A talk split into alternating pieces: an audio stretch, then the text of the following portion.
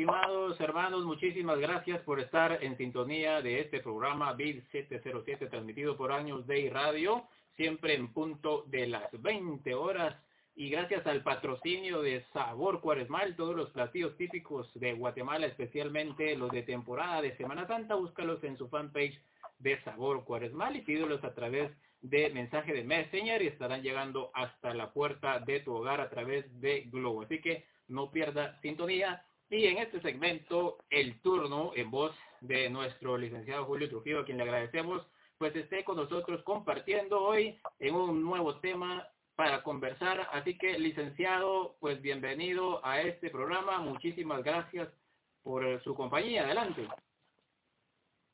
Muchas gracias, buenas noches y es un gusto nuevamente estarlos saludando en esta cita semanal para platicar del qué hacer de la cuaresma 2020, que fue muy diferente a lo que estamos acostumbrados. De verdad, licenciado, que eh, ya ya nos queda muy poco para entrar también a la cuaresma y Semana Santa de este año y va a ser un boom cuando entremos y logremos pues fusionar esas dos Semanas Santas que eh, los cucuruchos ya a partir de este domingo pues sintieron un poco de tristeza. Pero vamos, eh, eh, licenciado, en la historia primero para seguir con estos temas muy importantes que todo cucurucho pues no vivió, pero a través de esas vivencias en su voz vamos a transportarnos a ese cuarto y domingo de Cuaresma. Muchas gracias. Pues el cuarto domingo de Cuaresma fue bastante atípico, palabrita más trillada en esta época, pero es lo que realmente se vivió.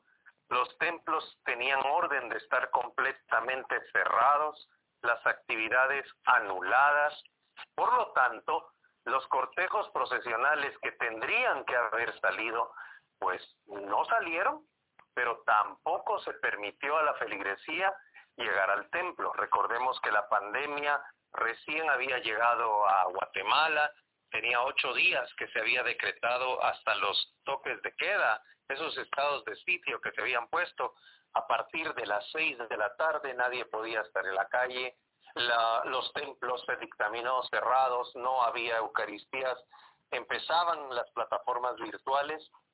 Cuando íbamos a buscar la nota de para pasar un reportaje o algo, nos encontrábamos que la recolección tendría que haber sacado la procesión infantil y estaba cerrado.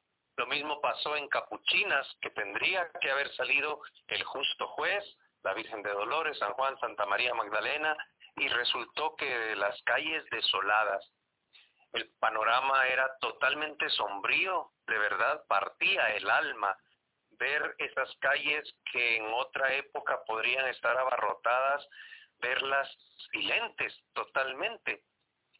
Cuando ya llegaba la hora del mediodía, se suponía que era la hora de salida de Jesús Nazareno del barrio El Gallito y también todo cerrado, las calles desérticas, un ambiente bastante, bastante lúgubre se vivía en aquel barrio. Lo mismo sucedía en la antigua Guatemala, con Jesús Nazareno de Santa Ana, que era quien tendría que haber salido junto con la Santísima Virgen de Dolores, la aldea de Santa Ana, totalmente desértica. Eh, era impresionante ver que eran las 11 de la mañana la hora en que la procesión ya tendría que estar cruzando el umbral del templo y las canchas que están enfrente de la plaza donde está ubicado el templo estaban totalmente desiertas. A un costado de la plaza central de Santa Ana, pues hay una familia muy estimada, muy querida para mí, que son los creadores de los famosos panes, los búfalos.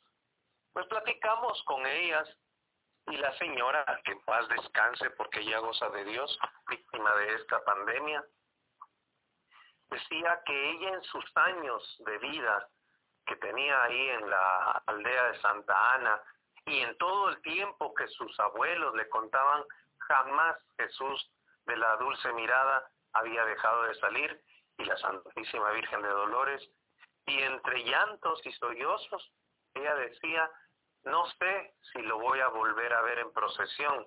No sé si me va a dar licencia para poderlo ver.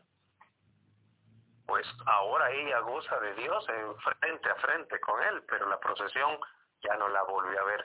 Y así muchas personas que han estado pensando en que si vamos a volver a ver las procesiones o si vamos a volver a cargar, pues muchas de esas personas ya gozan de Dios en la eternidad. Ese cuarto domingo, recuerdo que fue uno de los más largos de la historia que he vivido, porque no teníamos mayor actividad que hacer.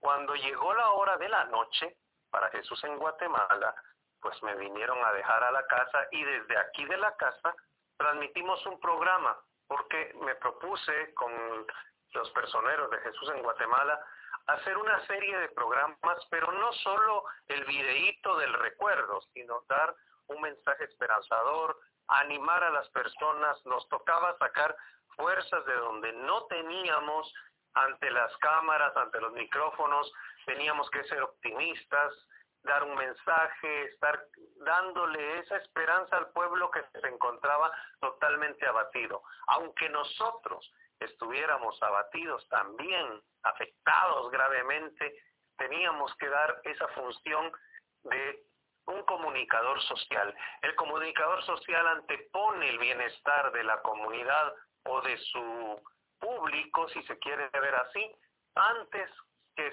su condición personal. Entonces, en mi caso, no podía demostrar la tristeza, la melancolía que sentía, porque si no estaba hundiendo más al público, a, los feligreses, a los católicos, no podía caer en el juego de algunos que tienen páginas que empezaron a dar mensajes de desolación, de desesperación, de dolor, a incrementar más el dolor, como decía mi abuela, a echarle sal en la herida al pueblo de Guatemala. No se podía hacer eso.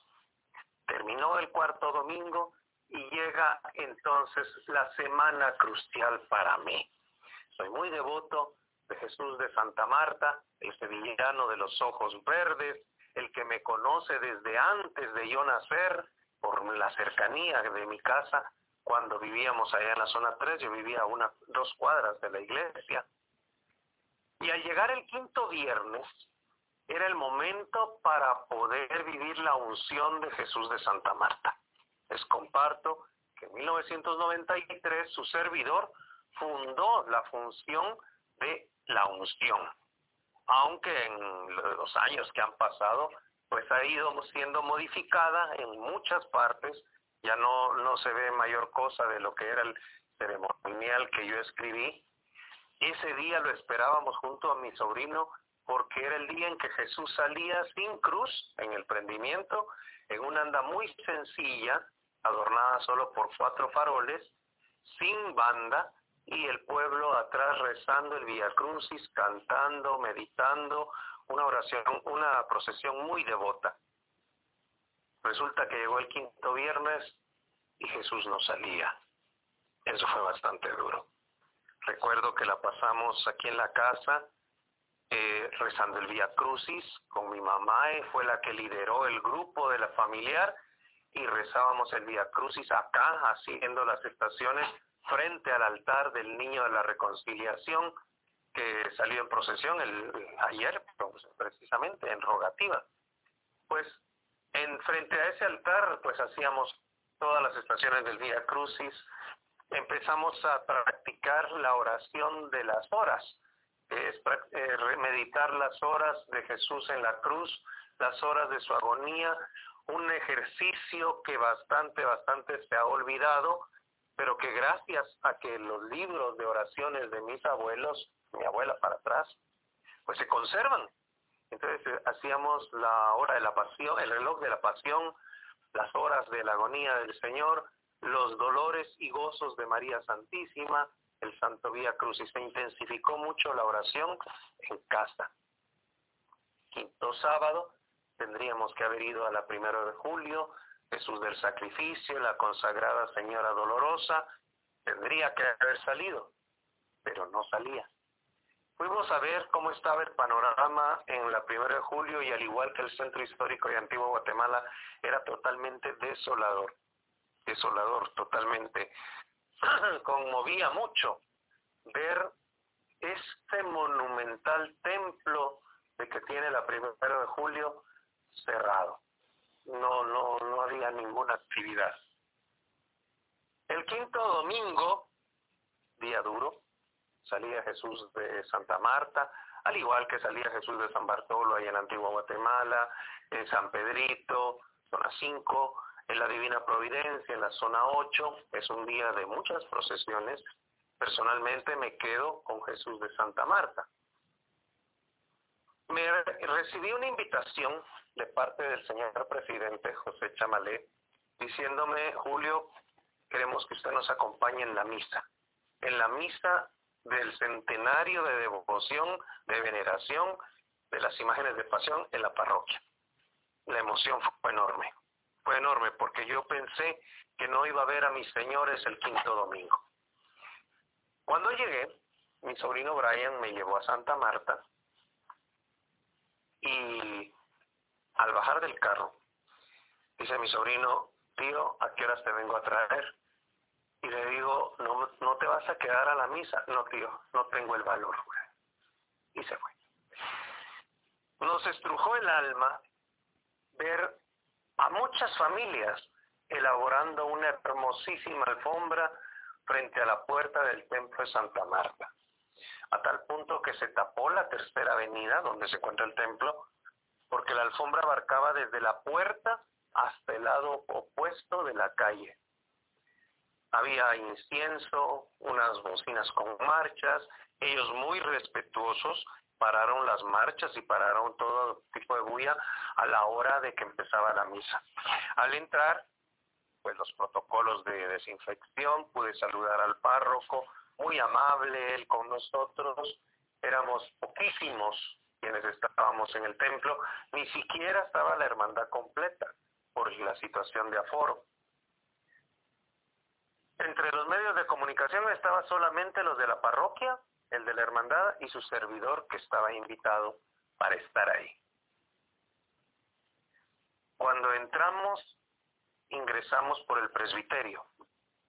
Mi gran sorpresa fue encontrar a mi sevillano de los ojos verdes, al redentor de cautivos, a nuestro Padre Jesús Nazareno de Santa Marta, al lado izquierdo del altar viendo hacia el pueblo, revestido con una túnica blanca, con la misma túnica que había salido a recibir a Jesús de la Paz, Jesús de Don Bosco, la última procesión que salió antes de la prohibición, pues tenía esa misma túnica. Y al lado contrario, la Santísima Virgen Santa María de los Dolores, San Juan y Santa María Magdalena. No podía creer que era quinto domingo de cuaresma.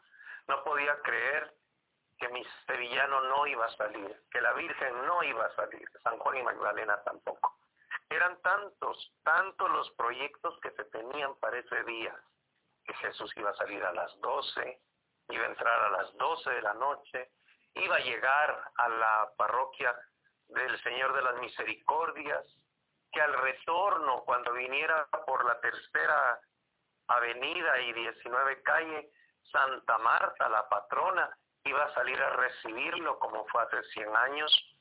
Eran tantos, tantos, tantos proyectos y ninguno de esos se iba a realizar. A esas alturas decíamos, bueno, lo vamos a celebrar con una procesión extraordinaria en septiembre. Pensamos que la pandemia iba a terminar temprano. Se bendijeron los artículos que iba a estrenar, las potencias de Jesús, el resplandor nuevo de la Virgen de Dolores, la daga nueva de la Virgen, el las diademas de San Juan y Santa María Magdalena, los ropajes que iban a estrenar, la Virgen Santísima, una túnica sumamente bordada, hermosísima, que iba a estrenar también para ese día. Obviamente no los estrenaron, eso lo guardaron para que cuando salgan, pues pueda salir revestidos con esos estrenos. Durante la misa, el sacerdote tuvo muchas palabras de ánimo, de combatir el desconsuelo, de poder encontrar la voluntad de Dios a través de los signos de los tiempos. Pero al terminar la misa, ah, y tuve la gran gracia y bendición de poder comulgar el quinto domingo frente a mi sevillano. Pude comulgar y recibir a Jesús vivo en mi corazón que desde, podrán decirme ustedes que exagerado, pero desde el 13 de marzo yo no recibía la comunión. Desde el 14 de marzo, perdón. Porque los templos estaban cerrados. En la Rectoría San José del Buen Consejo, a donde asisto, se celebraba la misa, pero no en forma presencial. Comulgar fue algo increíble. De ahí para acá no he parado de comulgar, porque yo soy de los de misa diaria y de misa cada domingo, y si se puede entre semana, pues mucho mejor. Cuando llegó el momento en que el Padre dice, pueden ir en paz, el corazón se me estrujaba y créanme, no después de la comunión no paré de derramar lágrimas. El Niágara fluyó por mis ojos. No podía creer que me iba a ir y que el Señor se quedaba dentro del templo con la Virgen Santísima, San Juan y Santa María Magdalena. No podía ser que un quinto domingo de cuaresma yo no estuviera con Él, habiendo transmitido la Santa Eucaristía, por supuesto. Los señores de la hermandad, muy gentilmente, junto al señor párroco, me permitieron estar frente a frente, hablando con el Redentor, con la madre de, de los cautivos, San Juan Santa María Magdalena, y ellos saben perfectamente, cuando nos cruzamos las miradas con el Señor de los cautivos, que fue lo que le dije y que le pedí, y hasta el día de hoy me lo sigue concediendo, que es la salud de toda mi familia que a pesar de lo sombrío que se miraba esta pandemia, mi familia no fuera tocada y bendito Dios lo ha cumplido el Señor. Eh, eso sí, cada quien pone lo suyo, a Dios rogando con el mazo dando. Nos cuidamos y te cuidas y Él nos cuida. Al salir de la parroquia, iba en silencio, devastado, y al ver afuera la maravillosa alfombra que las personas habían hecho. Fue imposible no dejar de derramar lágrimas. Inicié una transmisión de las más duras que me ha tocado y empezamos a pasar todas las imágenes. No tenía yo cómo poder hablar, no podía, no podía. Cuando dieron las doce en punto, la hora en que Jesús de Santa Marta se iba a levantar de pedestales en el los hombros de los caballeros que cargaban la comisión de honor salida, y las damas llevarían en hombros a la Santísima Virgen María. A esa hora, esas piadosas personas, familias que estaban ahí congregadas, se pusieron de rodillas, y yo con ellos. Y en la grabadora pusieron la granadera con incienso en mano, todos en silencio, elevamos una oración, porque era el momento en que Jesús de Santa Marta iba a salir, pero esta vez iba a salir espiritualmente. Al regresar a casa, empezamos a trabajar un especial sobre la Semana Santa que nos estaba, nos iba a tocar, porque pensábamos que para Domingo de Ramos esto debía pasar pero la cuaresma cómo estaba. Y empezamos a trabajar los documentales sobre Santa Marta, San Pedrito, la Divina Providencia, allá en San Bartolo. Y era impresionante ver la cantidad de personas que estaban conectados en el momento de la transmisión. Eran más de diez mil personas. Y todos nos decían con una lágrima que estaban tristes, que estaban devastados, estaban muy, eh, no sabían qué hacer. Fue donde dijimos, no, momento, esto no puede seguir así, no podemos hacer esto. Tenemos que dar algo más, algo más que al devoto le haga ver que no es el fin del mundo. Sí, duele, dolió y sigue doliendo que nuestras imágenes de devoción no hubieran salido. Pero era de estar agradecidos porque nos tenían con salud, mi mamá sabiamente dijo, ¿por qué estás así? Mira, están diciendo, quédate en casa. Si Jesús de Santa Marta se quedó en su casa, ¿por qué no vas a seguir su ejemplo? Y esas palabras me han martillado en la cabeza hasta el día de hoy. de que vamos a salir, sí, vamos a, tenemos que salir para trabajar, pero solo lo estrictamente indispensable, porque Jesús, la Virgen Santísima, nos da el ejemplo. Si ellos se quedaron en casa, nosotros, ¿por qué no? Cuando dieron las doce de la noche, era la hora en que Jesús de Santa Marta y la Virgen retornarían al templo. Aquí en la casa pusimos la granadera y empezamos a elevar una oración como familia, una oración de gratitud, una acción de gracias porque nos permitió vivir un quinto domingo. No teníamos procesiones, pero teníamos salud, teníamos a la familia, estábamos aquí juntos. Esa fue la acción de gracias. El quinto domingo transitó sin que la imagen saliera a la calle, pero Jesús estoy seguro que visitó nuestros hogares. De verdad, maestro, que pues todos los sentimientos encontrados de un devoto cargador, pues a flor de piel, maestro. Pero cuéntenos, dentro de ese baúl de los recuerdos, celosamente el maestro Julio Trujillo ha de guardar una de las cartulinas en un turno que de, plano, cada vez que escucha esa sentida marcha, ese, ese momento nunca se olvida. ¿Cuál sería para usted ese turno que recuerda y que mantiene celosamente guardado en sus archivos? Podría mencionar cinco turnos. El primero, el primer turno que yo cargué teniendo tres años, que fue a Jesucito de Santa Marta, un turnito con el cliché de Jesús de Santa Marta Grande, pero era la infantil. El segundo turno que guardo es mi primer turno con el niño de la demanda, cuando yo tenía cuatro años. Ese lo atesoro increíblemente. El tercer turno es una vez que estando yo en la primaria, estaba en tercero primaria, tenía nueve años, y resulta que mi promedio de estudiante no había bajado nunca de los 90 puntos. En esa vez, en esa ocasión, mi promedio bajó a 85. Y la maestra que tenía, a quien recuerdo con muchísimo cariño, le dijo a mi mamá que si permitían que siguiera bajando promedios iba a llegar a ser un vago y que me castigara y me quitara algo que a mí me gustaba. ¿Qué fue lo que me quitaron? No me llevó mi mamá a inscribirme a la Merced, a la procesión del Señor Sepultado de Santo Domingo, dicho sea de paso, yo cargué la primera vez que salió el Señor Sepultado de Santo Domingo Infantil, tengo la fotografía también. Pues me quitaron esos turnos, no me inscribieron. Resulta que el segundo domingo de Cuaresma yo me fui caminando para Don Bosco y ahí estaba Don Wenceslao Santizo, a quien recuerdo con muchísimo cariño y una oración al cielo por él. Recuerdo que Jesús Nazareno de la Paz, en aquel momento salía segundo domingo, llevaba la Verónica. Entonces iba Santa María Magdalena vestida como la Verónica al frente del, anda.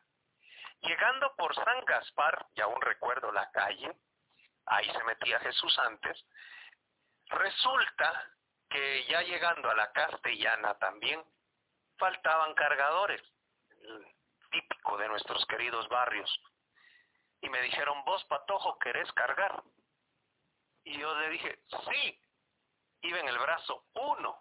Obviamente, un niño de nueve años, pues no van a creer que yo era de los niños altos. No, era estatura promedio. Pues en el brazo uno yo iba y recuerdo perfectamente que cargué seis cuadras seguidas. Hoy día creo que no lo aguantaría. Pero esa vez fue algo espectacular para mí. Mi emoción estaba al máximo.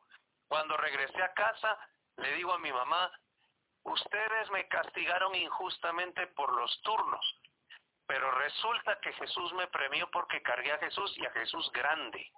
Y me dieron mi turnito y lo guardo con mucho cariño.